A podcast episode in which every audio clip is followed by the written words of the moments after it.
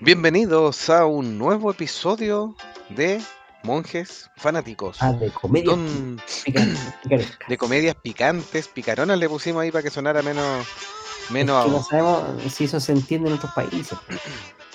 El concepto picarón, así de gracia, soez, burda, Sí, ¿Usted dice que picante suena, suena más universal? No lo sé. Que el chat nos corrobore para ver si se entiende el concepto de picante o picarona o coquetona.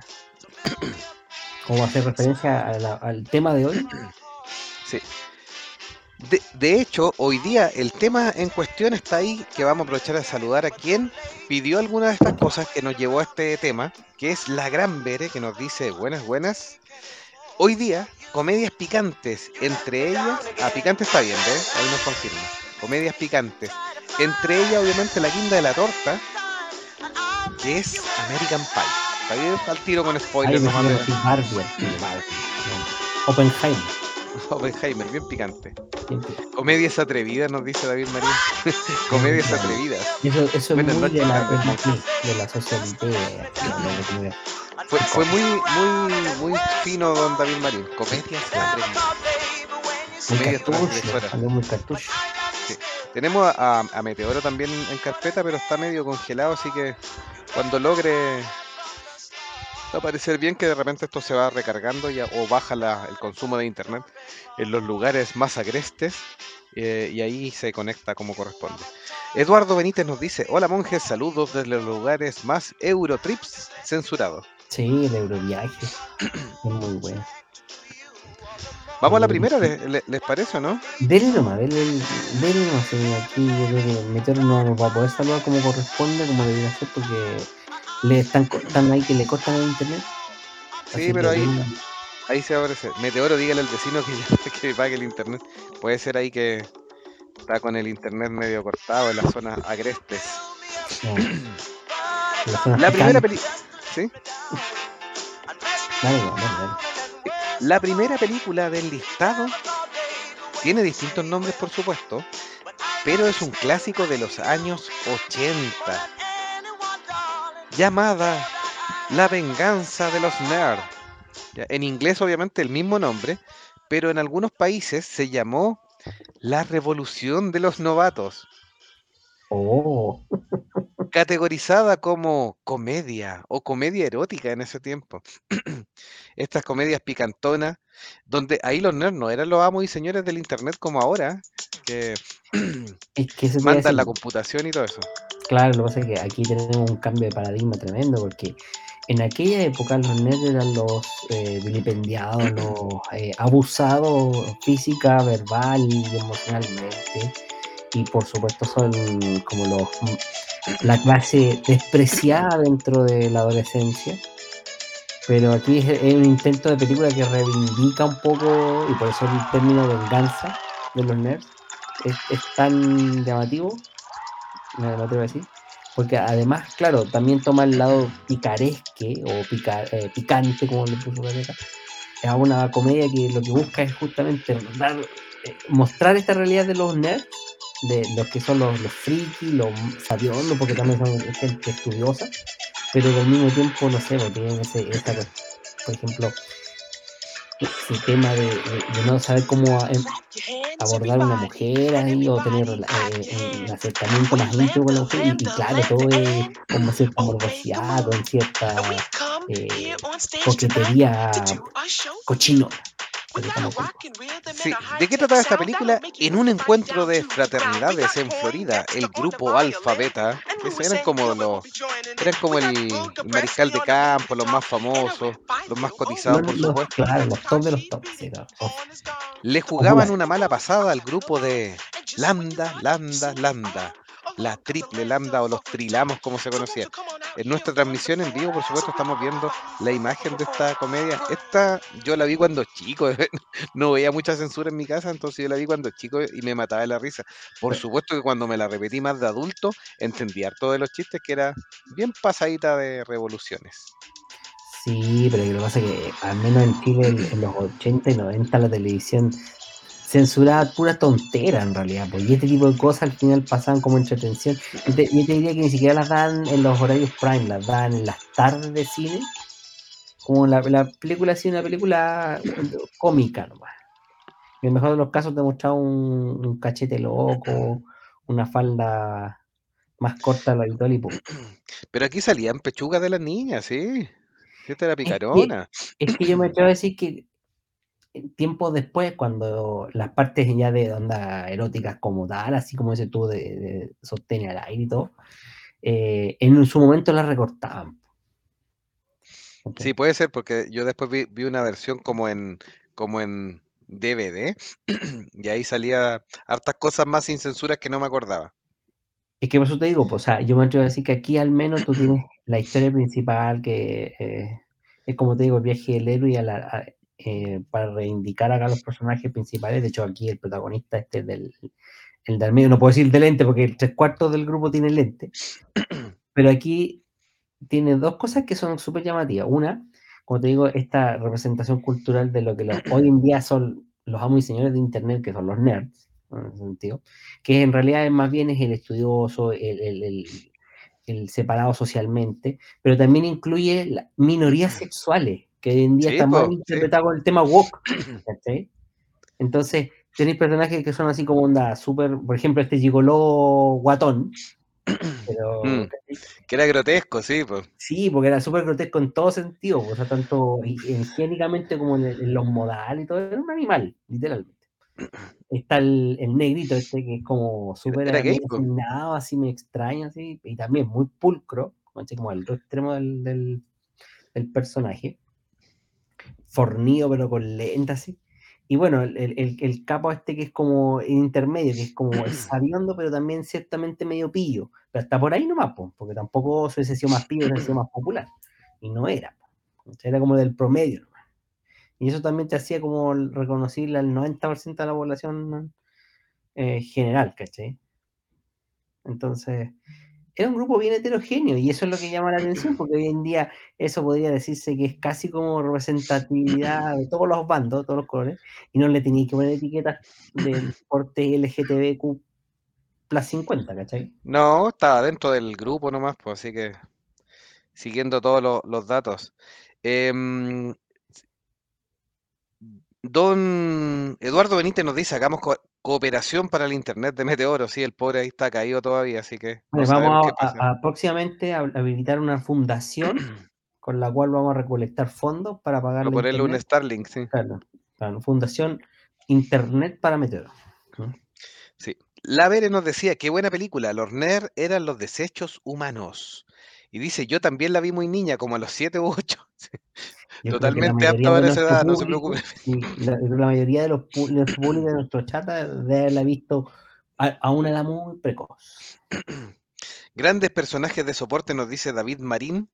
Eduardo Benítez, al de color, solo faltó ponerle lentes. Sí. Claro, la tenía toda ahí.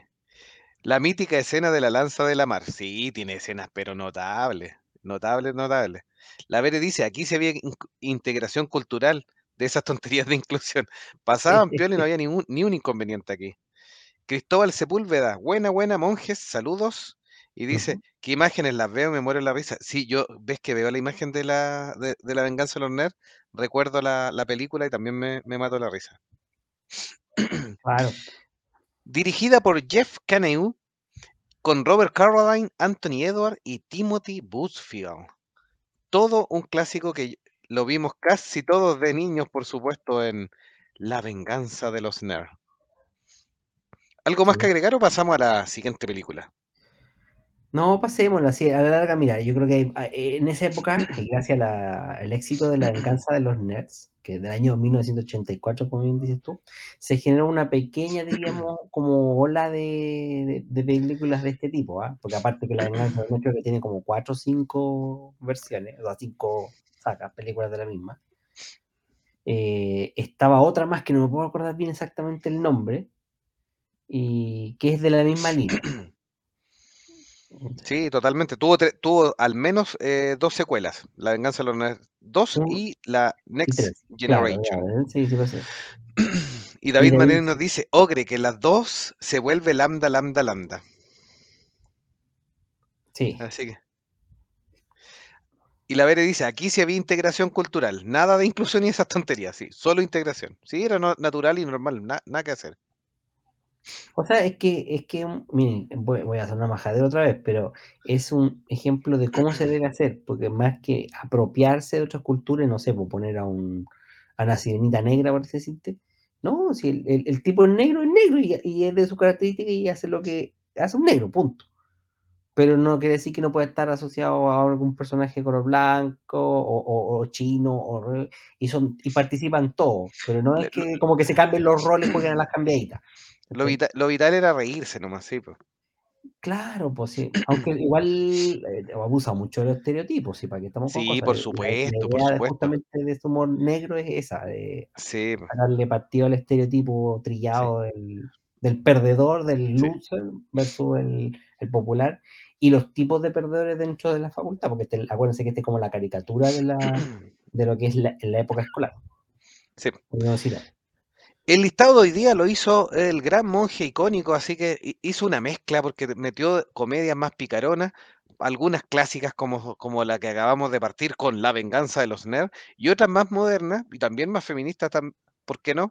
Que es Las Bridesmaid, película del 2011, que vamos a compartir ahí la imagen de, esta película, y que dirigida por Paul Feig, especialista en comedia. Hay algunos tipos que le rinden mucho tributo a Paul Feig.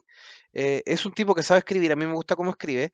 No toda esta película sí me gusta, pero no me vuelve loco. Pero hay algunas que son muy buenas y otras que son ahí muy, muy repetir la fórmula. Con Kristen Wiig, Maya Rudolph y Rose Byrne. Esto sigue obviamente a las damas de honor y el conflicto que hay entre estas dos damas por quedar mejor con la novia, por supuesto. Y ahí surgen rivalidades en la planificación de las novias, eh, explora la amistad, por supuesto, y dentro de todo tiene un humor bien femenino. Es el público objetivo también, pero yo no la encuentro que sea ni, ni excesiva, ni, ni mala, ni nada, así que es una buena comedia. De picarona tiene mucho menos que lo- La venganza de los nerds, pero tiene algunos chistes más de grueso calibre desde el punto de vista eh, de las chicas.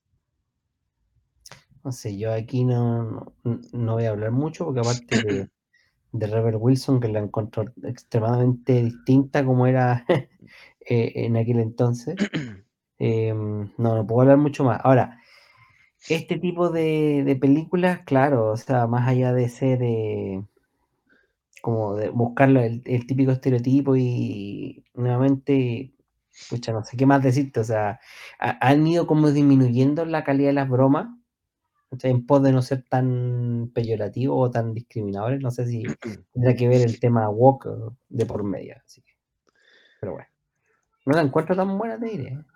No, no, o sea, yo La venganza de nerds la encuentro un clásico y esta es una película entretenida y divertida, pero no mucho más que eso. Es que En los yo, la, sí. la, otra- la- la primera, la venganza de yo creo que eh, políticamente es mucho más incorrecta y más, más directa que este tipo de película.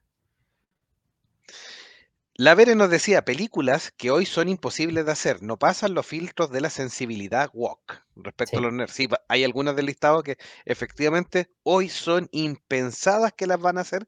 Esperemos que hasta que baje este, este círculo vicioso de los woke que ha fracasado harto en varias cosas, así que no sabemos si la, la rueda vuelve y vuelve el humor negro, los chistes racistas y todas las cosas que, tomado desde el punto de vista del humor, por supuesto, son chistosas y eso no, es innegable.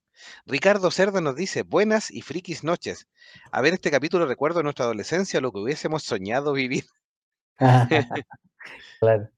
¿Cuánto se pasaba en el rollo? Como bien decíamos que recién, que la veíamos a los 7, 8, 10 años, ponte tú, y creíamos que después la universidad no iba a pasar algo parecido, y resulta que estábamos más lejos que nunca de, de esa realidad. Sí. La Vere nos dice, películas para desconectar el cerebro, por eso es divertido verlas. Sí, hoy día son comedias, algunas más clásicas, otras de culto, pero ninguna cambió obviamente la cinematografía mundial con esto. No, lógico, aquí no se rompieron récord de venta, ni taquilla, ni mucho más. Ni, Sí. ni Disney compró los estudios, no, nada de eso. David Marín dice, hubo una cuarta, que era la boda de Booger. La venganza de los nerds fue el preámbulo para la saga de American Pie. En épocas distintas, por supuesto, pero se van actualizando y, la- y puede ser. La Vere dice, Crueles me parece más divertida o Triunfo Robado. Hoy ambos clásicos. Me parece que ninguna de las dos la puso icónico en el No, listado, pero Crueles no. es una tremenda película, también de clásico de los noven- del 94, 95 por ahí, Sí, y Triunfo Robado un- unos cuatro años después, con estos cheerleaders, pero también es, es buena. No tan picaronas, pero 95 es Clueless. O ni idea cómo se, se llama. ni idea. Sí, con Alicia Silverstone, Con Alicia Silverstone, cuando era flaquita. antes de ser la Pati chica. La Chile, sí.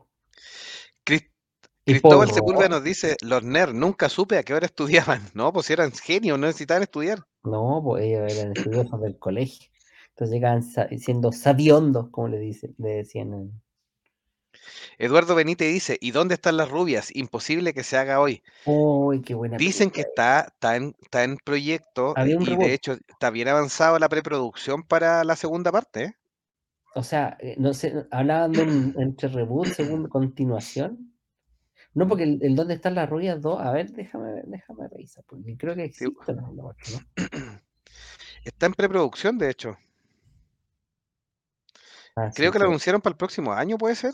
Sí, sí, había, inten- había inten- White Chicks, sí, había intentos de hacer una segunda parte. Que no estaba 100% confirmado. Pero sí puede ser. La siguiente película, ¿les parece? Dele nomás. Bueno, la siguiente película también es otra que se terminó volviendo de culto. Esta a mí me gustaba mucho, pero no entiendo yo bien, eh, no sé si un- es un guion bien inteligente, algo divertido. em, el, el cast de los personajes, eh, eh, yo reconozco que la vi obviamente por, por, por Marshall Erickson de, de How I Met Your Mother, o sea, no la vi por otra cosa Ah, inicialmente. ya. eh, y terminó, por supuesto, volviéndose una, una gran, gran, em, déjeme cambiar aquí, una gran eh, comedia. También no tan tan picarona, eh, quizás como, co- como que bajó un poco el, el, el nivel eh, en lo pícaro.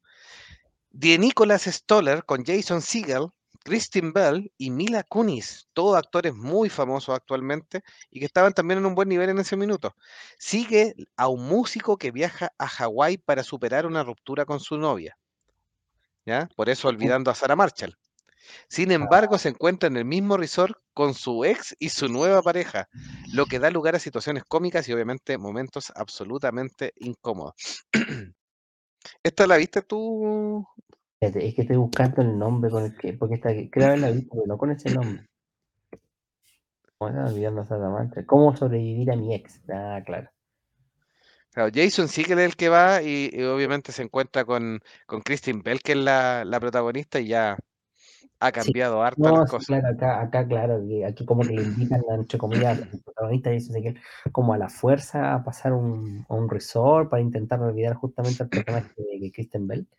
Y, y claro, hay toda una comedia de situaciones que en realidad lo que intenta es eso, pues, o sea, em, reencontrarse y al mismo tiempo como olvidarse de, de la tipa, así como que al- finalmente desprenderse de la muerte, esa es la historia. Eh, Pero la verdad yo la encontré como comedia fomecita. No me ¿Fumecita? mucho. Salvo los primeros 30 minutos que como que te enganchan dentro de la historia y después de- cuando están en la isla y empiezan a pasar las situaciones cómicas en realidad de peso, como que ahí ya se desinfla la historia. Sí, pues Mila, Mila Kunis trabaja en la isla, es como la recepcionista del, del Sí. hotel, porque él parte solo. Yo no me acuerdo si se iban a casar y él termina ocupando como el viaje igual y se encuentra con la niña, con, con, con este nuevo artista y todo. Russell em, Brand, sí. Russell Brand, sí. De hecho, ahí Russell Brand se vuelve muy famoso y tiene incluso un, un pseudo spin-off de esta, esta película, porque Russell Brand sale después con su propia película. Sí, sí. Sí, Pero que es Misión Rockstar parece que se llama. algo así creo que sí. Que, que se vuelve el rockstar eh, co- completo. Sí, Sí. que sale Russell Brand y Jonah Hill también ahí, eh, Paul Rudd en Forgetting Sarah Marshall. Eh, un Jonah Hill todavía bien gordito y bien divertido. Un tipo que partió en las comedias, eh, en comedias también de, sí. juveniles y de medio de grueso calibre, pero que al alero de, de Leonardo DiCaprio, su gran amigo en este minuto, eh, es un Que- bastante buen actor. Sí, Sí. Que la quedando porque hasta ahora Jonah Hill se han dado un- una tras otra. Y por lo que dicen, está súper flaco y, y tirado a la droga. Pero no sé si será verdad eso. Eduardo Benítez nos dice si harán y dónde están los trabas. ¿Por los travesaños puede ser? ¿Por los travoltas? ¿Los Por los transformers? travolta, pues, déjenlo, en travolta no. y los travoltas. ¿Dónde están las cambiaditas? Así que. Y Eduardo Benítez nos dice también, creo que esta deriva de la película Get Him to Greek, donde un productor tiene que llevar al músico a un concierto. Sí, esa parece que es. Sí, Y la pues, Vere nos dice, Russell Brand es un tipo raro, no entiendo su humor, la película la vi a pedazos. Sí, además que eh, Russell Brand tiene eh, como que lo, como es inglés, lo- como que lo meten como con su humor inglés dentro de eso, y eso genera ahí un poco los, los sí, es puntos. como, a ver, como intento de, de Jim Carrey, pero sin ser es tan histriónico. Porque es como que trata de tirar así como el chiste, poner caras, pero no es, no es histriónico, sino que es como raro. Eh, como dices tú, pues ese- esa faceta inglesa no, como que no cae muy bien a todo el mundo. ¿sí? Puede ser, puede ser. De hecho, de hecho la, la secuela no es tan éxito como la, como la, como la anterior, así que nada, nada que hacer. Claro, La siguiente es nuevamente un clásico de 1984, parece que el año de las comedias pícaras, puede ser. y con un muy joven, muy joven Tom Hanks dentro del elenco principal, una de sus primeras películas. Eh, ¿Quién iba a pensar después que iba a ganar el Oscar y todas esas películas ya más densas? Pero Despedida de soltero de 1984 de Neil Israel sigue a un grupo de amigos que organizan nada menos que una despedida de soltero. eh, en las cosas se descontrolan rápidamente y el protagonista cada vez se mete en más enredos y caos, que obviamente el mismo Tom Hanks, esta, esta sí que es, es muy chistosa, es muy pica, picarona también. También, pues claro. Es como el, el preámbulo de Hanover. Así. Sí, es como el preámbulo de Hanover, más encima los personajes secundarios igual hay hartos que son como bien perdedores, eh, bien ridículos, eh, y nada que hacer, pues sí, Sí, eh, son un chiste. Esta de hecho es una de, de, de las de la es- tiene una de las escenas clásicas que fue hasta un chiste cuando estábamos en la época estudiantil. ¿Se acuerda, sí. no? El señor. Calanda. Ah, ya. El personaje que aparece ahí en, la, en nuestra imagen de la transmisión, uno crespo con lente, ti- tiene por misión, porque parece que le falla algo ahí en la, en la, en la dinámica de, de la despedida de soltero, tiene por misión ir a buscar una, unas chiquillas. De estas que se paran en la esquina y no necesariamente a perder el tiempo, ni a hacer nada, otra cosa que trabajar.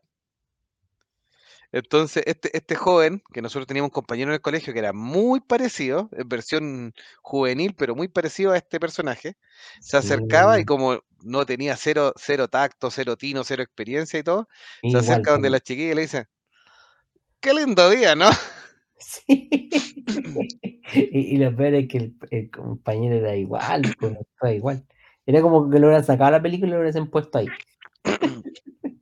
De hecho, lo molestamos un montón con eso y esta película es antigua. El Eh, y nosotros estamos hablando que este, este chiste fue como del año 95, 94 en el colegio. Más o menos. más o menos. No, unos 10 años después, pues en la película del 84, o sea, estamos hablando de años después de esta historia. Así que, El, tú, tú, tú, tú. El Eduardo Benítez nos decía, Russell Brand hace de tío borracho o borrachín. borrachín, borrachín. Em, la Vere dice, hablando de Jonah Hill, super cool, también es políticamente incorrecta. Me parece que puede estar en el listado. Vamos a ver si Don Icónico nos sorprende, porque él nos dejó el hecho la pauta y Y se fue. murió. Y se marchó. Hizo su pega, dijo que era de hoy día. Y ahí despedida soltero, está hablando la, la Vere. Muy buena, dice David Marín. Es un clásico.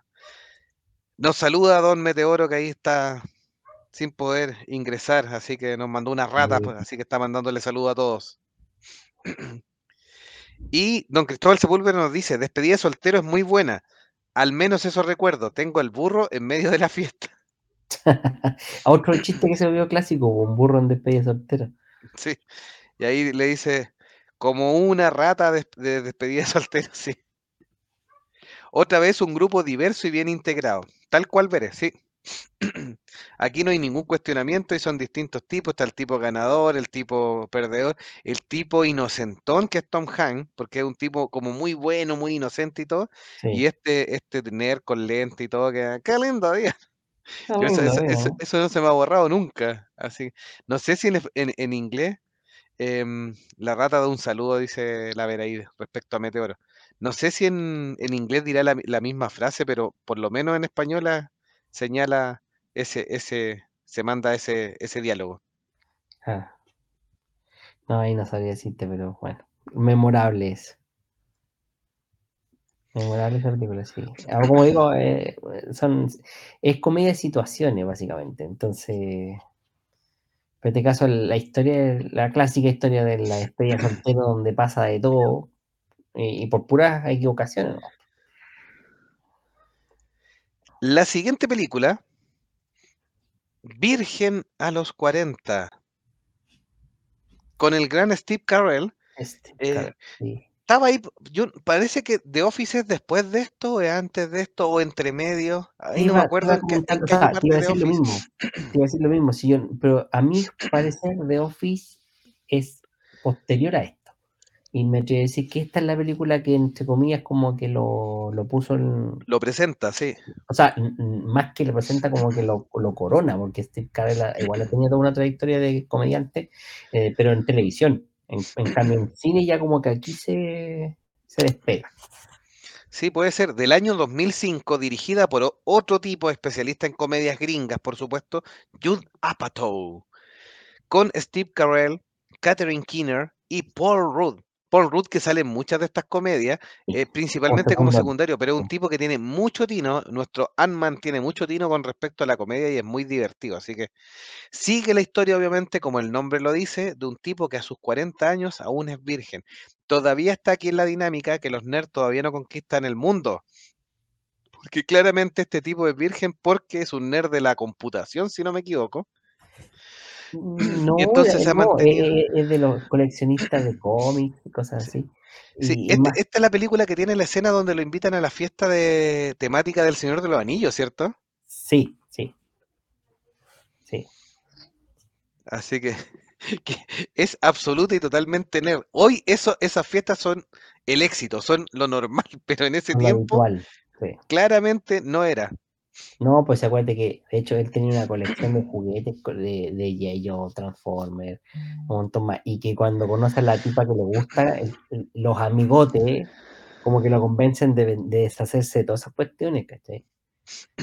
Y él no quiere, pues, y, las deja todas. con- Y al final de la historia, como que vende todo eso y con eso tenemos una chorrera de plata, porque como son todos coleccionables y nunca los abrió, le paga- supuestamente consiguió mucha plata y con eso se compró la casa, todo, todo lo que hizo como para casarse con la niña.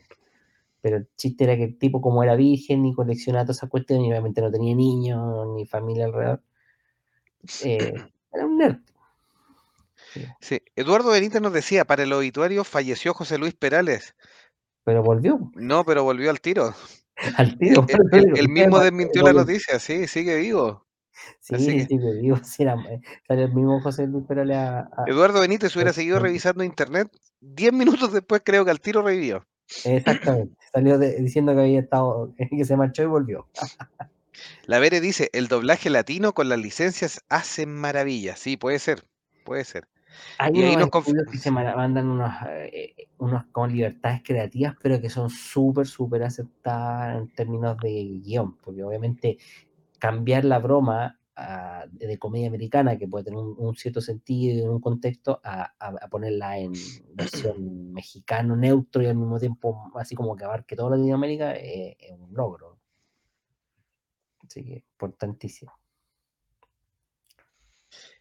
Y también nos decía, em, bueno, nos confirmaba que es de, de antes de The Office, ya, efectivamente.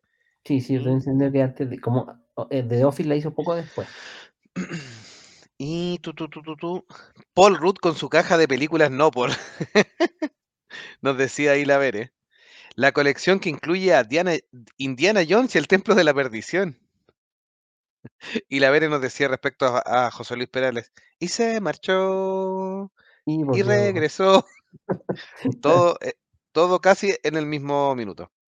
Claro. La siguiente película. Bueno, Virgen a los, a los 40, ¿le gusta o no? Antes de que, de que Eh, pasemos claro, a. es del 2005, ¿ya? Y también obviamente co- coescrita por Steve Carell. Eh, sí, mí me gustó, yo la primera vez que lo vi, mm, o sea, mm, de, no por no tiene nada, excepto el Paul Roll con su cara de, de bueno para no por. Eh, pucha, que es lo que hace? Idealiza el problema de un hombre mayor que nunca ha tenido intimidad sexual, producto de su, de su propia, ¿cómo se llama esto? Eh, personalidad. Así que, pero es una licomedia liviana, súper sencilla y, y muy graciosa. Porque tiene esas bromitas clásicas, así como rescatada un poco este tema de los nerds y todo. ¿sí? Así que una, una buena comedia para pasar el rato. Pero tampoco es, digamos, oh, qué bruto, la mejor comedia que hemos visto. Pero sí, para mi gusto, es la que catapultó a, a la fama, por lo menos a nivel de películas de Hollywood, a Steve Carell. Tal cual. Eh, Eduardo Benítez nos decía: Virgen a los 40 es un clásico. La B decía que le gusta. Ahí confirmaba. David Marín dice: es buena, repite parte del elenco de Ligeramente Embarazada y This 40s. ¿Estos Eso, 40? es, Los 40, claro. Esta no, esa no me suena. Ligeramente Embarazada, sí. Eh, Sí, y la Bere dice ahí, como, como casi siempre nos señala también, meteoro, palomera o palo- palomitera. O sea, para pasar el rato. claro. Está bueno hasta ahora el listado de Don, de Don Meteoro, algunas mejores que otras, por supuesto. eh, o sea, de Don Meteoro de Don Icónico. Sí. eh, y se vuelve al clásico. Esta sí que es clásico. Esta yo me acuerdo de haberla visto muy chico también. eh, y es, es- es esas películas que cuando la daban a un horario relativamente prudente, estaba muy tijereteada también. Y cuando la daban a horario así, pero de altas horas de la noche, como que esquivaban harto la censura y mostraban algunas cosas, como la escena de la ducha cuando mete el pirulín y todo. Es de estas películas que si uno va a la historia del cine, es una película hecha para llevar adolescentes al cine. Tan simple como eso. Una historia bastante simple, ridícula por supuesto, en, en muchos sentidos. em, con hartos jóvenes, hartas hormonas descontroladas, con la dosis justa de mostrar pechugas, cuerpos, etcétera, y eh, bromas de doble sentido, de grueso calibre, y no es otra que Porky, del Ah, año 1981 en algunos lados se, se estrenó y en otros en 1982, dirigida por Bob Clark, con Dan Monahan, Mark Harrell y Wyatt Knight. Es una comedia obviamente que sigue a este grupo de adolescentes que intenta una clásica de, de la salida ahí de entre la salida de la secundaria en Estados Unidos y la- el, el ingreso a la universidad. sí. Perder la virginidad en una época en que la moralidad está en conflicto con sus deseos. Sí. Totalmente transgresora y es de esas películas que están hechas casi con el manual de censura en la, en la mano. Entonces llegan a todos los puntos de lo máximo que les puede permitir la censura para llegar a una clasificación decente, porque esta no era R probablemente en Estados Unidos, pero sí a lo mejor era más 14 o más 16, ahí en el límite para hasta Es dónde podían llegar. es que si tú me preguntas a mí, yo creo que en ese tiempo ni siquiera existía esa calificación, te diré. ¿Por qué razón? Hay muchas escenas que hoy en día serían así como completamente para adultos, sí o sí. Por ejemplo, la misma escena que tú dices del baño, o sea, hay unos tipos que tienen, hacen un orificio para espiar a las mujeres mientras se duchan, Sí. Y en ese chiste, uno de los viarachos se le ocurre ponerse a mirar, a, a- el, el. Ahí está la chiquilla, pues, mirando ahí, como ven como el otro tipo se, se hace el lindo primero. y después terminan las chiquillas riéndose y burlándose de él. Entonces, bueno, eh, claro, siempre con sugerencias, eh, con tono de erótico, pero nunca con, con no por directo, ¿cachai? Siempre insinuando, casi, casi entrando a la, a la zona roja. Eh, y claro, y también ape- apelando justo a una época de, de eh, hervor de hormonas así, pero a full. Entonces, sí.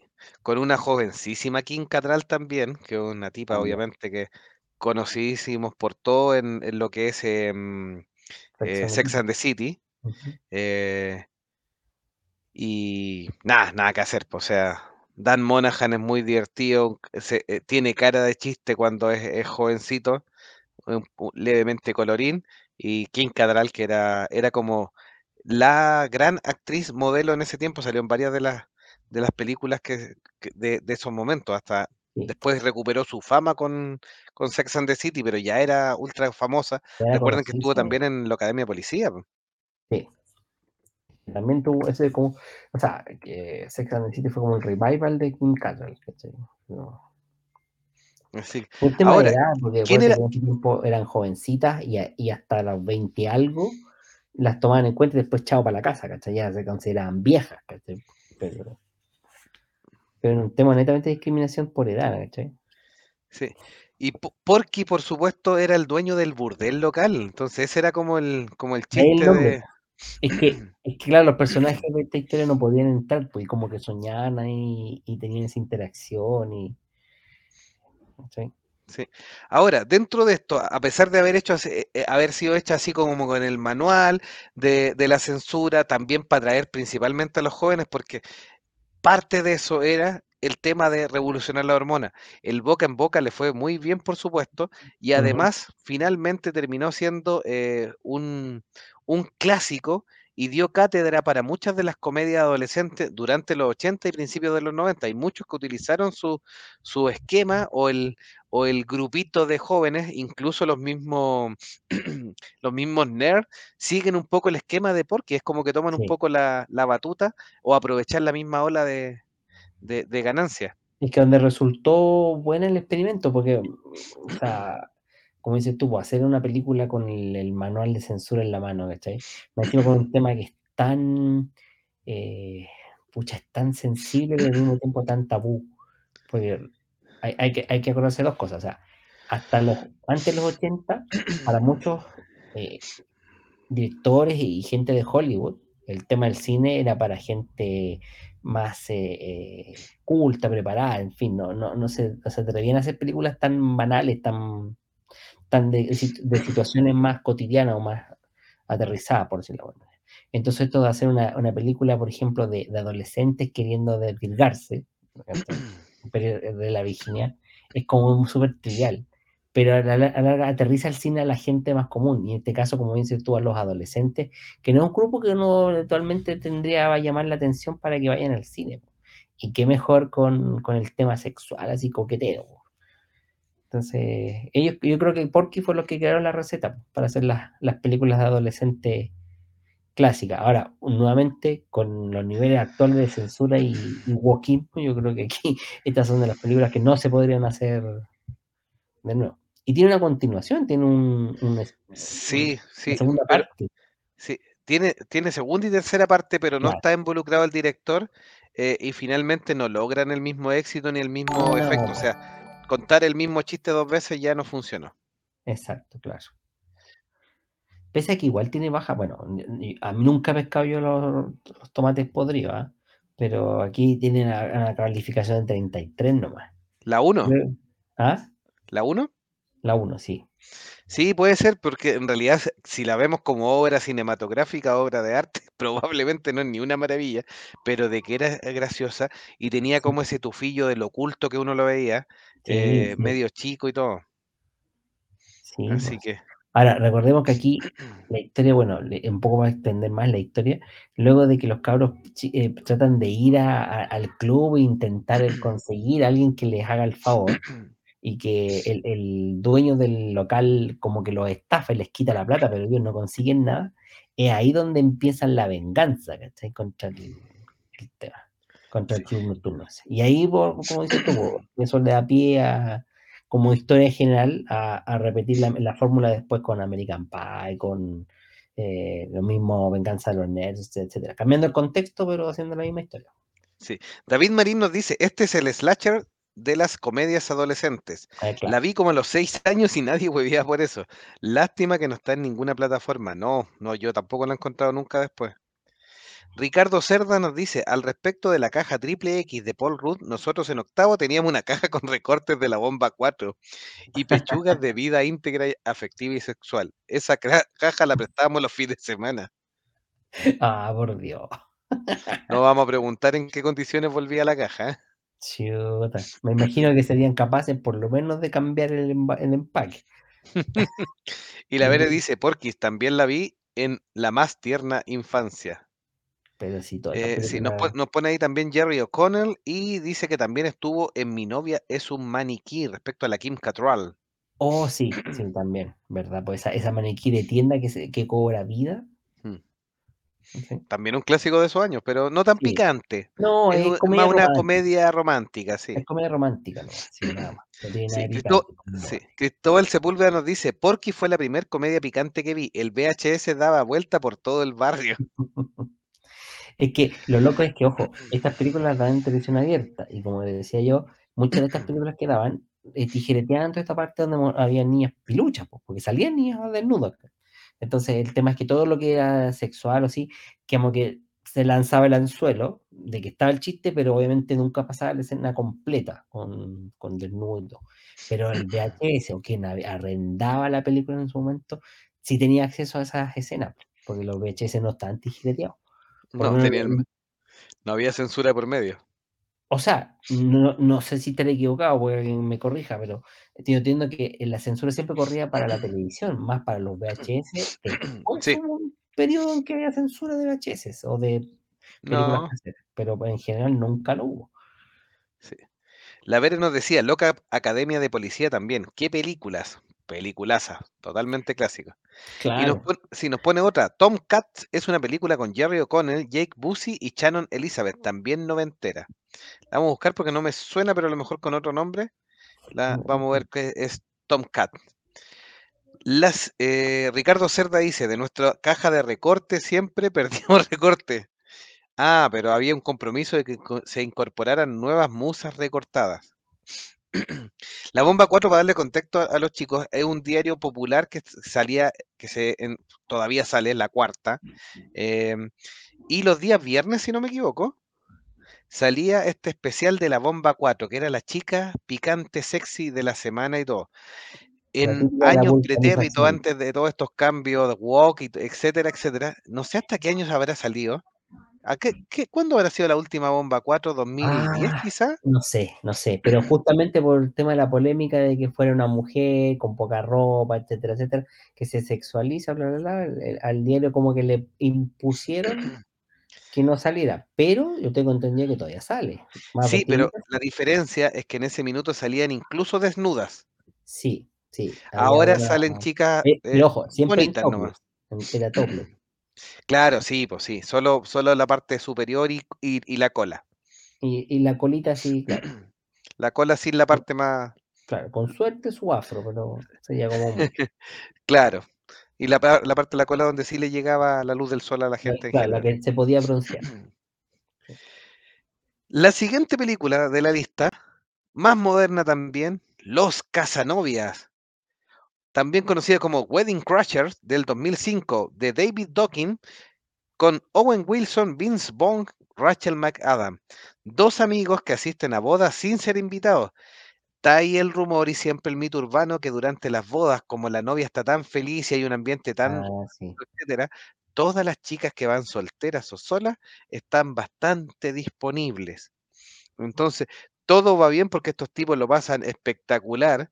eh, Vince Vaughn eh, y Owen Wilson en Owen todas las Wilson, bodas sí. donde se van colando, ligan a las chicas, lo pasan espe- súper bien, hasta que se enamoran de una hermana de la novia. Y ahí parte la historia eh, con, el, con los suegros y todo, y cambiar la vida, que ya, no van a seguir yendo a, a- a- a esto- a estos menesteres. Claro. Mira, de picarona no tiene mucho, lo que sí como de comedia, claro, es interesante porque obviamente el, el- enganche es que estos tipos se invitan solo, se hacen pasar por parientes de un novio o la novia y tienen todo un sermón para engatusar, incluso los tipos son capaces de llegar al punto de hacer el brindis a los novios, o sea, así de patúo. Entonces, ese enganche que usan para pasarlo chancho sin pagar ni uno sin ser invitados, de, o sea, conviados de piedra, como se dice vulgarmente. Y, claro, y al final, claro, el, el tema este de la como comedia romántica es que uno de los protagonistas se enamora de, de una de las de una de las hermanas de una novia. Sí, igual es divertido y, y. ¿cómo se llama? Lo otro que tiene su plus, pues si los tipos son alma de la fiesta, porque en varias de las bodas, cuando muestran así como una seguidilla de, de, de bodas, em, estos tipos son prácticamente, te animan la boda, así que pagan su, su entrada. Claro, claro, se convierte en el alma de la fiesta, puede ser chiste, o sea, como había, incluso creo, si mal no me equivoco, hay una escena donde los tipos como que están aburridísimos porque la, la fiesta es muy fome y ellos como que se ponen a animar la cuestión así y terminan así como andan los meros. Poco menos que siendo más, más felicitados que los novios. ¿sí? Pero bueno. ¿Y Sí, tiene un cameo de, Sti- de Steve Farrell? de Steve, ¿sí? No, Sí, no, de Will Ferrell. De Will Ferrell, perdón, ah, lo que cambié Sí, el nombre. De sí, Will ahí está, a- ahí está la imagen de la película que nos decía la, la Bere, Tomcat. Sí. Me suena la imagen, pero no estoy seguro, Bere, para que comentarla, sí. Eh, mire, la Bere no- nos dice, a México nos llegó el programa Las Gatitas de Porcel. Eran Las Gatitas y Ratones de Porcel. Picante el contenido, rayando en lo vulgar. Em, Ah, sí, lo que de es que hay reconocer esto, que en el Jorge año González. 91, quizás 92, cuando ya tenía como 10 o, o 11 años, eh, lo daban a altas horas de la noche y lo veía. Y de hecho nos sorprendieron a mí y a mis primos eh, viendo la- a a Porcel y riéndonos de los chistes. Así que como era una familia absolutamente de, de poco nivel de, mm, de censura y también un poco chiflada, eh, lo tomaron para la risa y finalmente nos agarraron más para el chuleteo que nada, pero nos pillaron que veíamos eh, a. Porcel. Nos pillaron, pero preciso viendo Porcel. Pero aquí, aquí somos, fuimos mojigatos con, en ese tipo de programas, porque Porcel, el, el famoso comediante me- argentino, su programa era conocidísimo y era de, lo- de los de fines de los 70, 80. Y acá lo vimos a conocer como de años después. Pero siento que nosotros también teníamos el- nuestra propia versión, que era el Checopete. Sí, eh, Pero el Chico Pete un poquito después, pero él, él participó con Porcel también. Sí, pues, es que el base que él es, es- o sea, es cotem- co- eh, coetario, contemporáneo de, Porcel, pero el Tito Rigor partió después, efectivamente. Y sin embargo, obviamente como soy chileno, acá lo conocimos a él, pero hacía el mismo tipo de humor, que venía del picaresque, que no era más que el tema de tener un número de varieté con bailarinas, eh, La- las con típicas vedettes que en Argentina todavía son muy famosas. la- Claro, que, que salen así con poca ropa, con un, con un número de humor, hay un número dramático también, está el baile, el canto, y, y esto es lo que y, se, y lo los sketches, pues sí, y los sí, sketches de, de humor y de que son de, de tono alto, pero porque son con garabatos, son con temas obviamente soeces, picantes, eh, y, y eso, pues, o sea, pero nunca tampoco algo tan, o sea, hoy en día, hoy en día hay cosas, materiales mucho más directos y ofensivos en YouTube que, que lo que hacía por ser en su, en su momento, o el Checopete, sí. entonces, Ha- Hay, que- hay que acordarse que grandes em, actrices vedette argentinas, Moria Kazán, eh, por ejemplo, con, salían con el gordito y el gordito eh, le, hacía, eh, y, y también en las películas, o sea, la Susana Jiménez, la Moria Kazán con Alberto Olmedo, el Flaco Olmedo y, y Jorge Porcel eran parte de- del, del paisaje y tenían estas acciones pícaras donde las niñas se le, se le agachaba, llegaba coquetona el escote, o cuando hacían distintas profesiones y le mostraban aquí y toque acá y se agachaban y por supuesto era parte del, del show más revisteril llevado a la televisión, por supuesto. Pues. Sí, ese es el punto. La cosa es que acá, claro, siempre están las comparaciones. Entonces, como siempre fueron chiquillas escogidas con pinza en términos de sus atributos, claro, uno como que siempre asociaba ese tema más erótico, que, que obviamente lo tenía, con estos shows así de, de humor absurdo, de Sí, y verdad tenía se una canción típica como claro, claro. Sí, de hecho el sketch era así, pues era que aparecía el Jorge Porcel, no sé, pues como el típico vecino, kiosquero, almacenero, y aparecía la vedera así estupenda, regia Petro 80, con tremendo atributo y todo, que se hacía pasar por la, la hija de siete años del vecino, po. más inocente de. Ay, se le caía se agachaba a recoger la otra quedaba, pero bien de burro todo color. Eduardo Benítez dice, Los rompebodas, qué buena película. Y Rachel McAdam es de lo mejor, pero luego caen tan bajo de romper funerales. Son los que abren la pista, nos decía la Vere con respecto a los rompebodas. Ah, sí. Sí, sí, sí. Eh, mire, Ricardo Cerda nos trae otro clásico argentino que también ahí bien, bien picarón. Heredero, por supuesto, de, de todo Porcel, porque tiene como unos, unos 10 años quizás de diferencia, que es Rompeportones, también con la misma temática y los mismos tipos de sketch ahí subidos de tono. Pero no Y la tan, no tan. Claro, con menos show revisteril, sí, pero más los sketch nomás. Más, y apuntando a los sketches así de doble sentido. sí. Sí, la Vere nos dice, bueno, va de un grupo de amigos que hacen un ahorro por años. El último al casarse se lleva la quita. Jerry está en la bancarrota y hace todo para que Jake se case con Shannon respecto a Tomcat, con Jerry O'Connell. Así que ahí nos da una buena Ya. comedia también para incluirla en el listado entonces. Tomcat con Sí, no que nos señala la la Vere. Y nos dice, Shannon quiere vengarse. Jake, porque años antes él la engatusó en una boda y la dejó colgada. Por eso hacen un plan con Jerry. Mira, ahí nos dio toda la, la cátedra respecto a, mm, a mm, Tomcat. Bueno, buena, buenas, buenas comedias, está también un poco latinoamericana, Jorge Porcel y su carita y todas las películas de Porcel. Eh, yo, de hecho, también, para terminar lo de, lo de la bomba 4, por ejemplo, en, los, en las vulcanizaciones o en, los- en los talleres mecánicos, los pe- las pegaban, po, las pegaban ahí, Sí, estaban sí. Y en el, en el cine, había un cine en, cerca de nuestro Cerro Santa Lucía, muy, un cerro muy céntrico.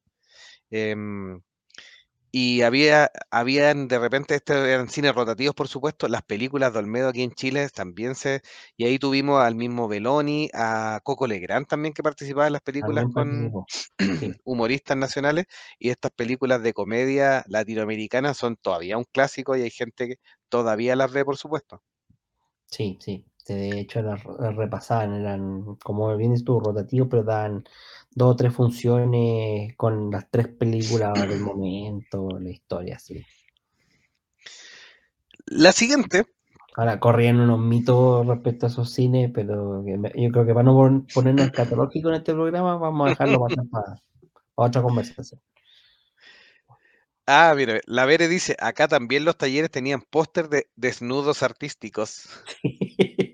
buen, buen término, desnudos. Desnudo artístico. Claro. Sí. Playboy, ¿para qué decirte? Nuestros chicos en el chat también ya la habían nombrado, por supuesto, porque es un tremendo comedión. Nos trajo a tres tipos que han salido bastante, unos más que otros, pero son bastante conocidos, por supuesto. Christopher Min Plins, más o menos así se pronuncia su nombre, Jonah Hill y Michael Cera. Michael Cera, sí, nuestro Scott Pilgrim o también nuestro... Sale en Barbie también Michael Sí. Cera ahora. Mm, Eh, tiene tiene un, papel ahí. Alan parece que se llama. Alan, De sí. Greg Motola con Christopher Mint Plus. Plus. No sé cómo se pronuncia eso. Sigue a dos amigos de preparatoria que están a punto de graduarse y deciden asistir a una fiesta para impresionar a las chicas que les gustan. La película se centra en su hilarante y torpe intento por obtener alcohol para la fiesta.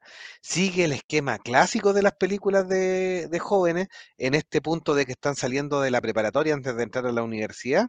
Ya en el último año, entre que son vírgenes y están tratando de dejar de serlo, entre que no pueden comprar alcohol todavía, una para mí una de las buenas comedias del 2007. eh, y eso, la Vere nos dice, tenía que estar, sí, super madre, muy, muy entretenida. Super Cool se llamaba en Latinoamérica y Super Salidos en España. Super salidos. Super Salidos. Oh, oh, no. Así que, claro, de hecho este grupito se hizo súper famoso, Jonah Hill, Seth Rogen, Michael Cera, eh, con algunas adiciones posteriores ahí, bueno, que después también Sí. películas juntos. Sí, aparece como oficiales, que son un poco mayores que estos personajes, eh, Seth Rogen, que es uno del oficial, y Bill Hader, que, Sí. que también es un muy buen comediante, sale en It y, en, y hay una serie de HBO, se me olvidó el nombre recién, la serie de HBO de Bill Ha- Hader, pero está Barry, Barry, ahí sí, casi me ataca monje Alzheimer. Eh, claro. y Emma, Emma Stone Emma también Stone, aparece, sí. Dave Franco, en- entre otros, o sea, a- a actores que son súper, súper conocidos en, la actualidad. Así Sí, que, De hecho, con James Franco posteriormente hacen otra, otra historia más que está en Netflix también ahí, que es una, una parodia, pero de actores de Hollywood, donde ellos se parodian a sí mismos. el Sí. fin de los días. El fin de los días, sí. Sí. sí. Buena, pero no, super cool es, es buenísima, buenísima, buenísima. Así que, eh, de hecho, no sé si es la primera película de Jonah Hill, pero es la, es la primera en que lo vuelve famoso. Michael Cera ya había tenido algunas cosas, Ya también tenía, a- sí. algunas comedias. Tiene una cara de pollo eh, impresionante. Sí, está pintado el papel del saco de... Sí, se parece a un amigo de nosotros también, a un tal Win. Mm, sí. sí, Y Christopher Min Please también salió en, en ¿cómo se llama? Eh, ay, se me... Uy, a Monje Alzheimer me ha atacado hoy día. En Kikas, por supuesto. Claro. Así que también ahí es parte de, de esa, de esa película que también es un, un buen clásico ahí de, de superhéroes. Sí, en Kikas, tanto la 1 como la 2. son buenos Eduardo Benítez dice, ¿esta es la de McLovin? Sí, sí, sí, donde Sí. Christopher Min Please, el, el personaje, va a comprar eh, alcohol y por supuesto muestra la típica... En Estados Unidos yo no sé si es, esa cuestión ya es como institucional que tienen estas credenciales falsas de conducir para comprar alcohol. claro, para Eh, pasar como y, y el personaje muestra una que es como de Hawái, que de hecho la venden en internet por su y dice McLovin. Claro. Así que vamos a buscar a McLovin a ver si ponemos la, la imagen en la transmisión. Porque es efectivamente un tremendo, un tremendo clásico, sí. po. Así que ahí parece que sale la transmisión, sí, sale un poquito chica, pero está- en la transmisión ahí está McLovin de Claro, Hawái, Sí. Honolulu. Buena película. ¿Esta, esta, esta, esta- esta la vio usted completita, completita?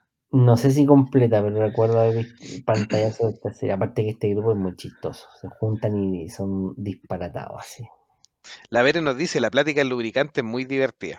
Tiene harta, harta, harta, hartos puntos buenos. Ricardo Cerda nos dice, benditas vulcanizaciones, donde el mejor servicio se presumía por la mayor cantidad de pósteres niñas en toples. Uh, fuera. No sé si eso se cumplía, la verdad, si era proporcional al número de póster. Porque conocía talleres tapizados y la verdad que ¿Eran malitos? ¿Ah? ¿Era- ¿Eran malitos? O sea, yo asumo que eran malitos porque pasaban vacíos, estaban llenos de póster de niñas, pero no tenían ni un auto. Entonces, no sé si eso se- sería buen indicativo. Así que, Sí. La Vere nos da otra, otra comedia ahí importante con Catherine Hale, Las 100 chicas. Eh, está buenísima. ya, a ver. Sí, esta es una, Vamos, estudi- vamos a esta es llamar una a, a- estudiante sí, que está buscando a la chica, con Emmanuel Chiriqui también, Jamie Presley, eh, James DeBello em, y Catherine Hale, que es muy, muy, muy famosa, por supuesto, eh, dirigida por Michael Davis del año 2000. Un chico que busca a una chica que, de la cual en un apagón, me- si no me equivoco, o en un corte de algo, en un accidente, no sé, no me acuerdo bien, eh, y tiene que encontrar cuál es la, la correcta, cuál es la chica de sus sueños, efectivamente. Ya, no, esta no la ubico. Sí, esta, esta No. no la vio. Ahí nos daba el dato la veré. O- otro, otro clásico, ¿no? Démosle, démosle. Este, este, es- este es clásico, pero es clásico a pesar de que es bastante, es bastante moderna. Y también la habían nombrado en el chat. Y no es otra que Eurotrip. Ah, ya. ¿Te acuerdas de esta, no? Sí, esta es buenísima. El viaje por Europa. ¿Cómo se llama esta en español? Espérate. Eh, Euroviaje, pues. Sí, eso parece que le pusieron. No sé si se está no sé si los españoles, los amigos españoles le pusieron algo más, más, más inteligente. Sí, Eduardo Benítez pregunta si Harold y Kumar en la lista. Se la vamos a reclamar a don, don Icónico porque no puso Harold y Kumar en la lista. Así que efectivamente Harold y Kumar No, salva se la Navidad y todo. Así llamar al tribunal Sí. del año entonces puppet I know. 2004, Eurotrip de Jeff. Schaffer con. Scott Meklovich, Jacob Pitt y Michelle Trachtenberg. Y tiene un cameo nada menos que de Matt Damon. Sí. que no aparece, me parece que incluso no, no está mm, No está acreditado. no está acreditado, pero es un cameo porque es como el líder de la banda y que la chica se derrite por, se derrite Sí. por, por, por él, él, le baila y el novio, el estúpido la mira y la, y la canción que le está cantando Matt Damon es Scotty no lo sabe y le están le está, le está cantando la canción del gorreado, efectivamente. Exactamente. Y obviamente sigue a estos tipos que se van de viaje para encontrar el amor, obviamente, en línea en Europa. eh, y es absolutamente chistosa, incluyendo el, el supuesto afer posible de- del- entre los hermanos que, que tienen miedo de que en una noche de curadera cometieron incesto, así que está ahí. Están ahí como contenidos. La Vere dice, Euroviaje de locura, check. Mira ese otro nombre que tendrá, Euroviaje de locura.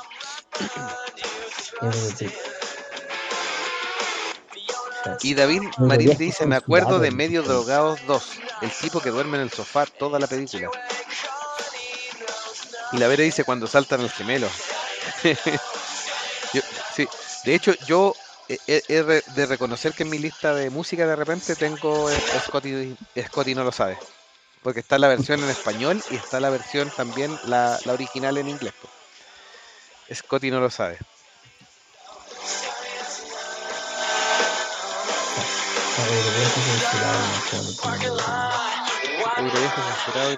Michelle Trachtenberg estaba ahí en la cresta de la ola, era, la, la hermana chica de Buffy. Entonces, en ese tiempo estaba Pig en la serie. Y, mm, Y sí, obviamente está ahí. Voy a compartir a Matt Damon porque está graciosísimo, que sale como un punky ahí.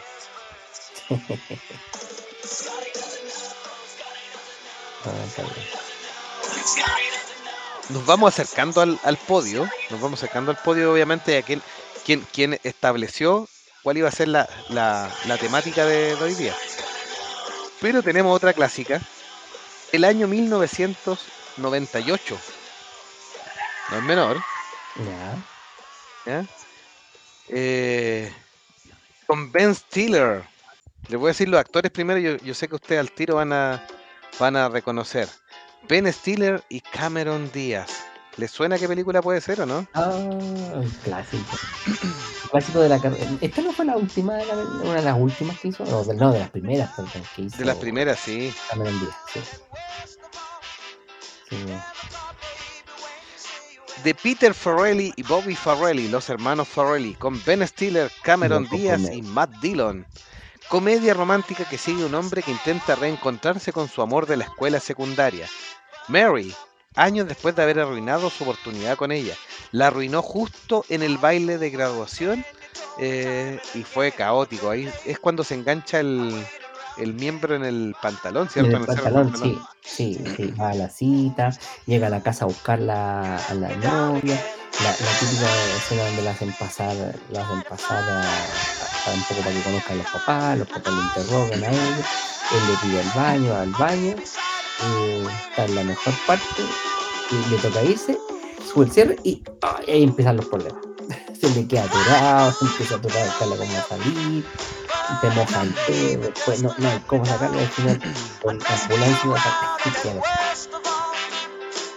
Sí, no, aparte que los personajes son ridículos, son estereotipados, sale, sale un tipo más o menos medio limítrofe y, y también es, es para burla. es- También es muy probable que esta película no pasara la censura Sí. actual.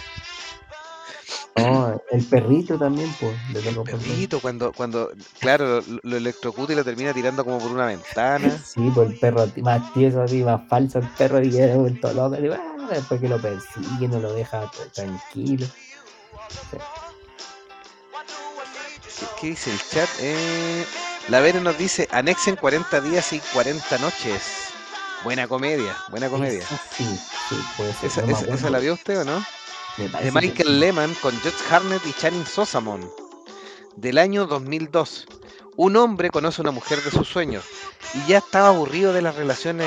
Es un tipo, obviamente, que tenía mucho éxito con las mujeres. Estaba Ah, aburrido de las relaciones cortas, eh, que no funcionaban, que no había amor de verdad, solo se interesaban en su físico.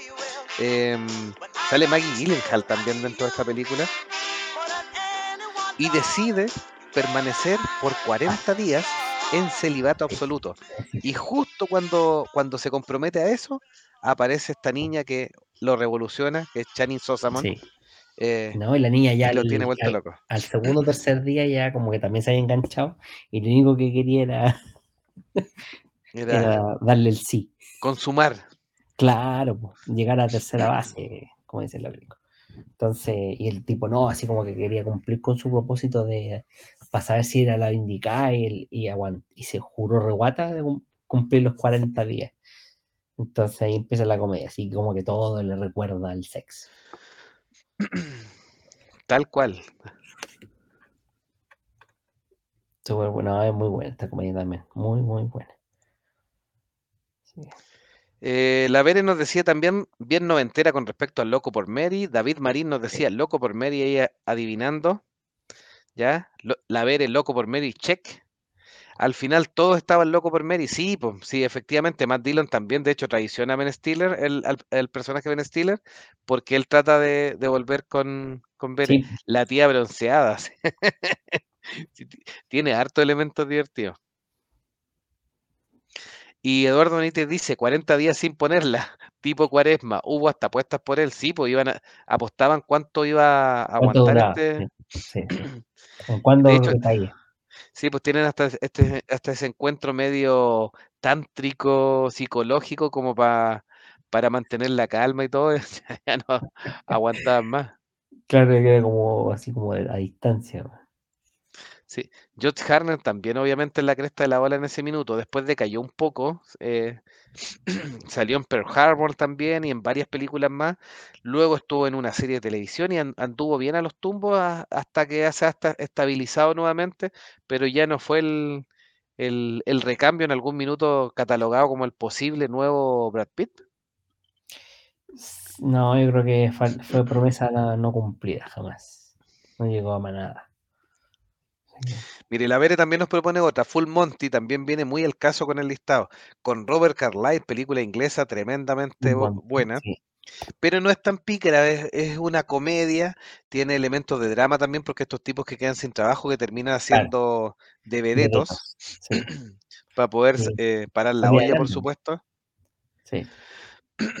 Así que, buena, buena. Ahí la Vere nos dice, el Josh salió en Oppenheimer. Sí, sí, tiene los bonos restituidos ya últimamente.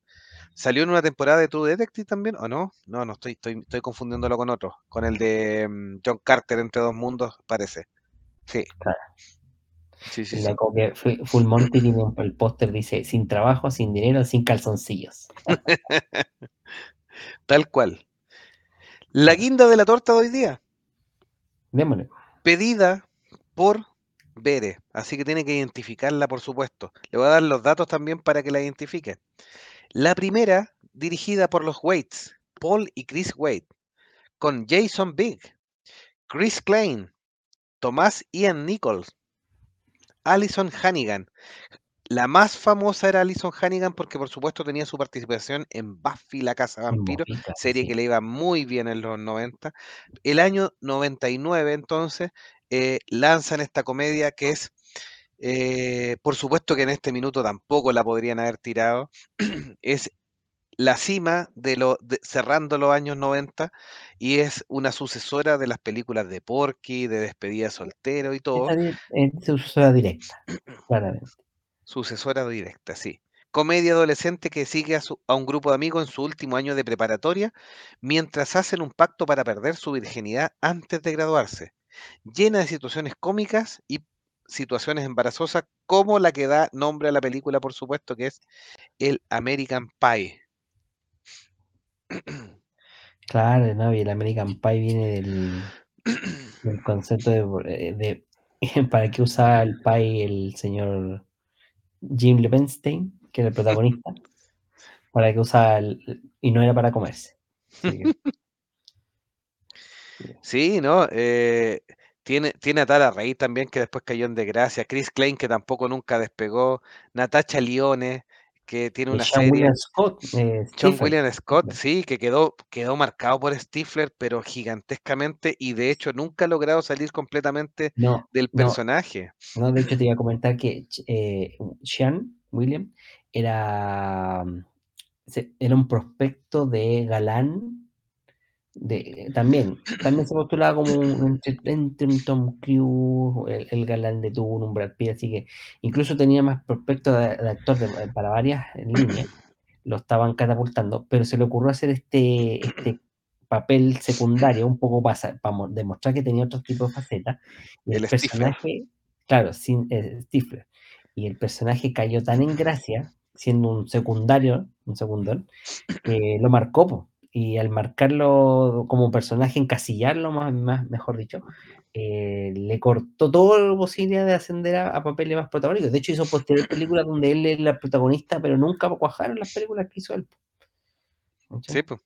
O sea, hizo una, una muy similar, que también es una comedia, no tan picarona, por supuesto, que ahí yo la encuentro estupidísima, pero es tan estúpida que es buena, que es, eh, hey, ¿dónde está mi auto? O Dude, where is my, car? Sí, ¿dónde Que está estos tipos, sí, estos, estos tipos que pierden el auto y que tienen después un encuentro con un extraterrestre, terminan salvando el mundo y todo.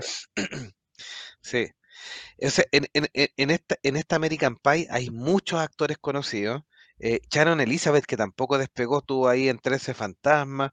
Era también llamada una gran jovencita, pero eh, Mena Subari, que estuvo en, en Belleza Americana y, y después también se anduvo perdiendo. Eh, John Cho, que estuvo ahí en el remake de, perdón, en el remake, en el live action de Cowboy Bebop. A mí me gustó ese personaje por lo menos. Ah, claro. Sí, y le pusieron dos personajes o dos actores de peso para todos estos actores nuevitos que tenían que congeniar. Jennifer Coolidge, que tiene una vasta eh, trayectoria, por supuesto, muy conocida, De comedia, eh, sí. ¿sí? Y Eugene Levy, el que es el papá de, mm, de Jim, De, Jim, sí. y Debe que este ser. tipo de cejón y que se termina transformando también, ves que con un tipo con una cara seria que, que sirve mucho para la comedia y se termina volviendo un personaje fundamental de la saga. Es como Porque- el, el hilo conductor de la saga American Pie al final. Porque incluso el- Sí. el- el- después de la boda hacen un, un spin-off, que es como una especie de reseteo, y aparece el papá de Noah, y es obviamente el, el actor Eugene Levy el que hace el personaje, que, que hace como el gancho. Sí, tal cual. Así que, y la, la, eh, co- la, la actriz eh, Coolidge eh, hace la, de la mamá de Stifler, Janine Stifler. Claro, pues el sueño húmedo esa de, de- de tener su relación con, con la mujer adulta. eh. Eh, claro, porque este es un grupo que la mujer adulta sí totalmente deseada sexualmente. La película, por supuesto, fue un tremendo éxito. Dio lugar a una franquicia completa. eh, aprovecharon el hilito para tirar una tras otra. Y en realidad, a- yo creo que no decae, en, a diferencia de otras comedias que las segundas partes fueron más malas. Hay algunos incluso que les gustan algunas secuelas más que, por supuesto, que Mm. llega a un límite.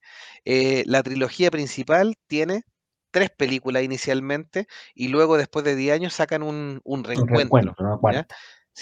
American Pie 2 del 2001. En esta secuela, obviamente, vuelven después de su primer año de la universidad y planean pasar el verano juntos. Y muestran las películas, o sea, la película muestra cómo están en la casa de playa de Stifler, que al final tiene mucha plata, y, y repite varios chistes, repite los personajes. Jason Vick, obviamente, ya está con, con Alison Hannigan mucho más eh, interiorizados, más como novio, quiere saber que, cómo desarrollarse porque no ha logrado, aparte del Pai y la supuesta noche de pasión que tuvo con, Sí, con el no personaje de. Alison Hannigan, no tiene idea si, si lo hizo bien o mal. Diciendo que la otra tenía, eh, no sé, en experiencia con la flauta. la flauta traversa. David Marín nos dice, de hecho, yo creo que American Pie 2 es mejor a mi gusto. David Marín dice también, la mamá de Stifler, mujer icónica. Icónica, sí, exactamente. El papá de Jim, gran personaje. Sí, Sí, salen sí, todas. La Vere dice, me vi la 1, la 2, la boda, la 4 y guerra de bandas. Guerra de bandas. sí. Sí. Vere, usted pidió este tema, así que por supuesto que esperamos que la, la comentara ahí. Y, y me imagino que es de sus sagas favoritas. Yo encuentro que está bien hecha igual, que tiene un, un buen guion dentro de todo. Sí, pues. Ahí nació el término MILF, exactamente. Sí, pues. Este, David Marín nos dice, Stifler nunca estuvo considerado para más secuelas, pero el personaje pegó. Quedó tan marcado que fue una de las causas que nos permitió el éxito del remake de los Dukes de Hazard. Sí, pues, porque fue protagonista, pues, y, y claro, el, nadie se sacaba el mote, como dicen los españoles, de Stifler. pues. Nos dice, el papá de Jim sostuvo los spin-offs de la saga, nos decía David Marín. La Vere nos dice, ahí nació el, term- el término MILF. El Finch tuvo su serie después, nos dice también. David Marín nos dice, creo que en algún punto se romantizó demasiado la saga. Creo que la 3 es la más débil y el revival del encuentro es notable para los fans. Sí. Y dice, y Jim está más flaco en la 2, se creyó el cuento. claro. Es, es- es plata, pues si usted, si usted sigue la historia, incluso con actores más locales de repente, eh, es más fácil ver. Los actores locales de repente tienen otras co- con texturas físicas, no están tan arreglados, etcétera, pero cuando le empieza a ir bien, ustedes van a ver que nunca más los van a ver sin peluquería y sin un buen traje.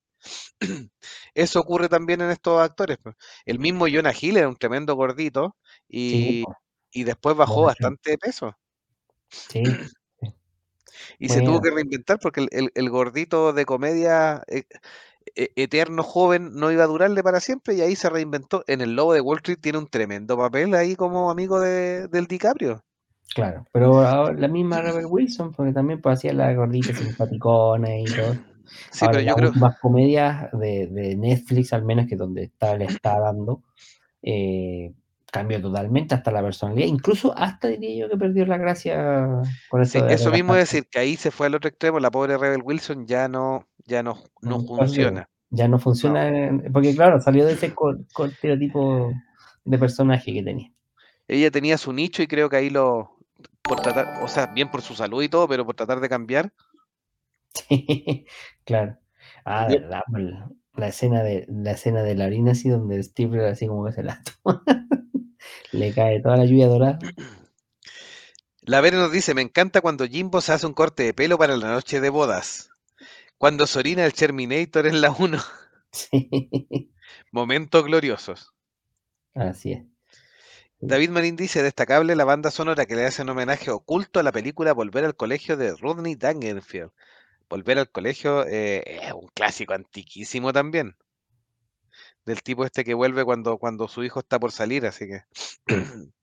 De hecho, ese, es, eso, eso marcó una generación, porque incluso mi papá me agarraba para el chiste cuando yo estaba en la universidad que, que él se iba a matricular de nuevo, porque mi papá le faltó terminar un año y siempre me decía que él se iba a matricular para terminar conmigo.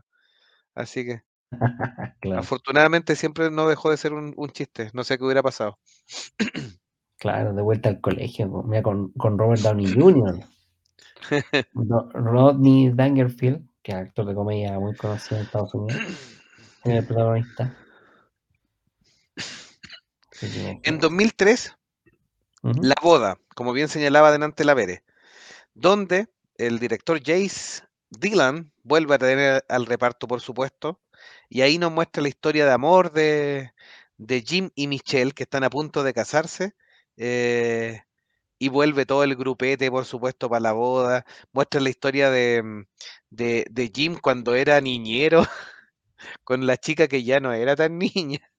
Claro, Y que sale. Aquí estas películas todavía muestran harta piel, tienen un, un- un buen homenaje a, a las películas noventeras y ochenteras, que su foco era mostrar piel, por supuesto. En los. 80 hay varias, no tan buenas como Porky, por supuesto, donde el, siempre como que había que tener la premisa de que habían escenas donde las chicas terminaban sin, sin poleras, porque eso como que en Estados Unidos llamaba a la taquilla. Como que se pasaban el dato los jóvenes, así como esta Ay, película la podemos ir a ver y muestran, muestran pechuga, vamos. Entonces. Sí. En el año 2012, como les decía, hicieron American Pie El Reencuentro. Eh, y obviamente se reúnen los personajes originales en su décima reunión de preparatoria, ya con uno- un grupo mucho más em, adulto y maduro y con historias ya de lo que han sido sus vidas. Em, yo confirmo que las dos primeras son buenas, a mí la tercera también me da risa, sí, eh, y la cuarta es más un homenaje, más que una buena película, es un homenaje a, a- quienes han seguido esta, Eh, es fanáticos, para fanáticos de la serie. Así que, y como spin-off también está en el año 2009 El libro del amor. Y en el año 2006, el último Stifler virgen, que sigue al hermano menor de Stifler. Mm. Así que, y obviamente con Eugene Levy en todas las películas, pues si el hilo conductor finalmente se termina transformando en el hilo conductor.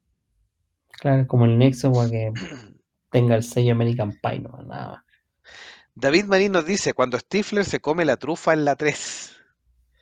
La Vere dice, es en la reunión la 4 donde Jim se encuentra con la niña. Ah, mira, ahí me corrigió. Donde en la 4 se encuentra con la niña que él cuidaba y le dice que el Invit es un clásico. Ya, gracias por la aclaración. Ahí de repente a uno se le confunden un poco las películas. Entonces, en la 4 es lo que yo, yo estaba contando. David Marín dice, American Pie 1 recoge todos los 90 el tema del Internet, del celular y las prioridades de los adolescentes. Sí, pues. sí. Ahí mi corazón se rompió, dice la Vere. Y, y David Marín dice, de los spin-off, el mejor es el libro del amor. Y David Marín dice, cuando el papá de Jim se queda con la mamá de Stifler comiendo palomitas. gran saga, gran saga. O sea, eh, American Pie de verdad, de, de verdad que es muy divertida. Ahora, si en los años actuales se le hubiera ocurrido lanzarla, probablemente hubiera habido todo el, el inconveniente. Había campaña eh, de boicot. Sí, o sea, la, la onda Walk empezó fuerte como el 2018, puede ser, no, 2016 puede ser. Puede ser, sí, más o menos en torno a esa fecha. Sí, Ah, sum- sumando los ciclos, creo que esto, esto nos da para más de 10 años, así que esperemos que ya vayamos, estamos en los últimos años finales de, de todo esto hasta volver a un estatus de normalidad, por supuesto. O sea, está claro que yo creo que las primeras eh, pérdidas grandes del boquismo, por llamarlo de alguna forma, son de este año. Con, con todas las series que han demostrado ser que, ser que el- el- el- Sí, pues. esta tendencia no, no llega a nada. Así que, Sí, que, que, que- que tratar de contentar a, a un grupo o tratar de seguir una agenda política sí. está dando funciones. La Vere dice, el meme de la mamá de Stifler es un mensaje entre millennials.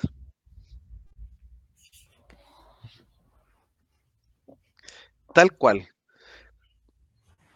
¿Cuál es su favorita del listado? Antes de American Pie, por supuesto que la vamos a dejar fuera ahí para que usted después nos diga cuál es su... Eh, de este listado yo me identifico con la venganza de los nerds. La venganza de los nerds. Sí, sí. Sí, porque yo si hubiese sido de la época y hubiese estado con el chico, hubiese sido un lambda, lambda, lambda, así, de bien. Hubiera sido un trilamo. Un trilamo, claro. No sé de cuál todos los burros, pero uno de ellos. Mientras no fuera el morenito. Uy, no. No, Lamar. teníamos- nosotros teníamos nuestro Lamar en, en el grupo. Y segundo, segunda alternativa, antes de entrar a American Pie. Ah, segunda alternativa, uff. Bueno, dejando fuera American Pie. Ah, Loco por Mary también es un clásico. Me Loco por Mary es un clásico. yo creo que de todas las películas con las que más me reído, fuera de Porky y, La Venganza de los Nerds, con América, con Loco por Mary. Creo que Sí. la- tiene muchas escenas muy, muy graciosas. Porque, ¿quién nos diría? Loco por Mary tiene eh, la clasificación de comedia romántica, pero en realidad es una de las pocas comedias románticas, a mí me parece, que más que el romanticismo es el 0,01%, pese a que es importante en la historia, pero todo lo demás y que rodea la historia de, de, del personaje de Cameron Díaz, de la Mary, es muy gracioso, muy gracioso. David Marín dice, creo que la venganza de los nerds la lleva, después Porky, por cierto, American Pie. Claro, Ya, yo voy a elegir mis dos, Dele. me quedo con Porky por ser un tremendo clásico, aunque la escena que más me divierte es la de despedida de soltero. Qué lindo día, ¿no? o sea, qué lindo, eh. Me, me quedo con Porky por la clásica y todo, y de las, de las posteriores voy a elegir una más moderna como eh, Superbad. Es divertida y está bien hecha. McLovin también es un, es un meme que a la fecha funciona y el reparto también todavía está, Vigente. está vigente.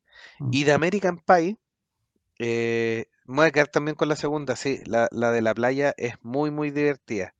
Eh, la primera obviamente tiene más, más, más sorpresa en el sentido de que es la que marca el inicio de la saga, nos muestra los personajes, eh, la escena del, del Pai, la escena con la con Shannon Elizabeth, que es como la eh, eh, ¿cómo se llama? La estudiante de intercambio, que obviamente es muy guapa, es muy divertida, pero me quedo con, con esa, con la segunda en, en American Pie. Usted en American Pie, la Ver eligió la boda, dice que es su favorita.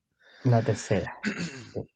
No, yo también me creo que, o sea, por graciosa, pues, tengo mis dudas si la dos es mejor que la uno. Yo diría que son iguales casi, porque son chistes di- distintos, pero muy buenos ambas. Pero para mí fue más icónica, ya que siempre usamos esta palabra en este podcast, la primera, la primera, claramente. Tiene re- referencias muy conocidas y creo que eh, universales también. Así que es muy gracioso. ¿no? Como digo, lo del pai, lo de- me daba mucha risa que la, la chica tocaba flauta traverse y es súper virtuosa con la flauta hasta que le demuestra la otra virtud con la flauta y ahí quedan tan locos. Entonces ahí ya, puta, Eh, sí, y la, la parte de cuando Jim va a buscarla a la, a la banda y que ya no me acuerdo en cuál de todas es, la va a buscar a la banda y se hace pasar por el, el supuesto músico que es medio mm, eh, Mm, deficiente mental. mm. Eh, eh, eh, Es una oda al humor negro y a la estupidez. Y por Y supuesto que actualmente todo el Sí, mundo se escandalizaría por esas partes, así que... sí, no, pero, eh, pero era muy chistoso porque se hacía pasar de, de bruto.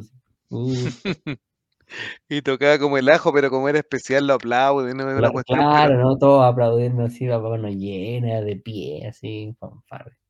Sí, muy chistoso. sí. Por eso te digo. Buena lista, sí. Le agradecemos a Icónico ahí, que en general estaba bien la lista, así que está muy buena. igual el Eh, tribunal de competencia lo va a llamar para sí, porque dejó algunas fuera, pero no, siempre es imposible eh, completar, porque si no, de repente los listados nos quedan muy gigantes y no lo alcanzamos a revisar o empezamos a correr, así que tuvimos un tiempo prudente para poder revisar todo el listado y, y conversarlo. Y obviamente la guinda de la torta no es otra que American Pie, porque finalmente es la saga más eh, robusta de, de este listado. Algunas otras dieron secuelas, pero nunca fueron mejores que la, que la original o incluso en- a un nivel. En American Pie tenemos varias que llegan, se acercan bastante a la primera o incluso para algunos ven, hay visto que es- hay otras favoritas como la segunda o la tercera. Entonces, queremos coronar estas comedias picantes, que primero íbamos a decir solo juveniles picantes, pero habían también algunas un poquito más adultas, así que las dejamos como comedias picantes en Monjes Fanáticos. La Vere nos dice muchas gracias, no, gracias a usted, Vere, por sugerirnos el tema.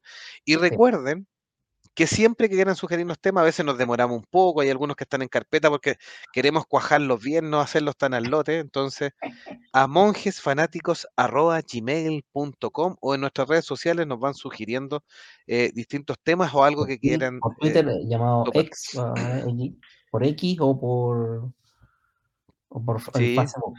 Y el Instagram también que hemos, lo hemos ido actualizando un poquitito más, ahí cada, más o menos cada 20 días estamos poniendo una, una fotico, lo último que pusimos fue la de Barbie, así que, pero se 20 días al vienen, año. así que se vienen algunas foticos y la página web también, recuerden, monjesfanáticos.cl, donde aparecen todas nuestras conexiones a las distintas redes y el blog que también se actualiza con al menos dos artículos al mes, así que para que vayan leyendo. Así que hay varios que ya nos han mandado mensajes de que han leído el blog, así que, y que me imagino que escuchan después el podcast que también ahí queda colgado de monjes fanáticos. Un gran abrazo, sus palabras finales, Don Delaun. sí. Ta- Me voy a colgar de aquí de la petición de ahí. Vamos a preparar un especial de Happening con Ja.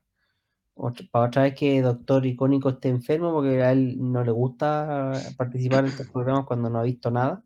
Y como según él, en este especial que él preparó el guion, no, sí, dijo, que no, dijo que no había visto ninguna Dijo que había visto una, claro, sí, loco por Mary, nada más. listado, nada más. Le vamos a caso y vamos a tenerlo en carpeta para un futuro episodio donde se nos enferme, pida licencia, se vaya al extranjero. Y con Jovito nos dedicaremos a apelar ahí al, al equipo de Happening con algunas curiosidades. Y la Vere nos dice, esta vez se adelantaron a mi cumpleaños. Sí, pues alcanza a pedir otro, otro regalo, ¿eh? Sí, pues, o sea, ya puede pedir las veces que quiera. Usted tiene prioridad aquí. Incluso es más, si ustedes quieren ser Patreon y sugerirnos temas y, y ser de los primeros, excepto Pokémon, pues vamos a ser Patreon y ya saben. Meteoro se digne lo va a escribir. Un gran abrazo en comedias románticas y picaronas y cochinitas. y picantes en Monjes Fanáticos. Muchas gracias a todos los que estuvieron hoy día. Nos vemos. Chao, chao. Chao, chao.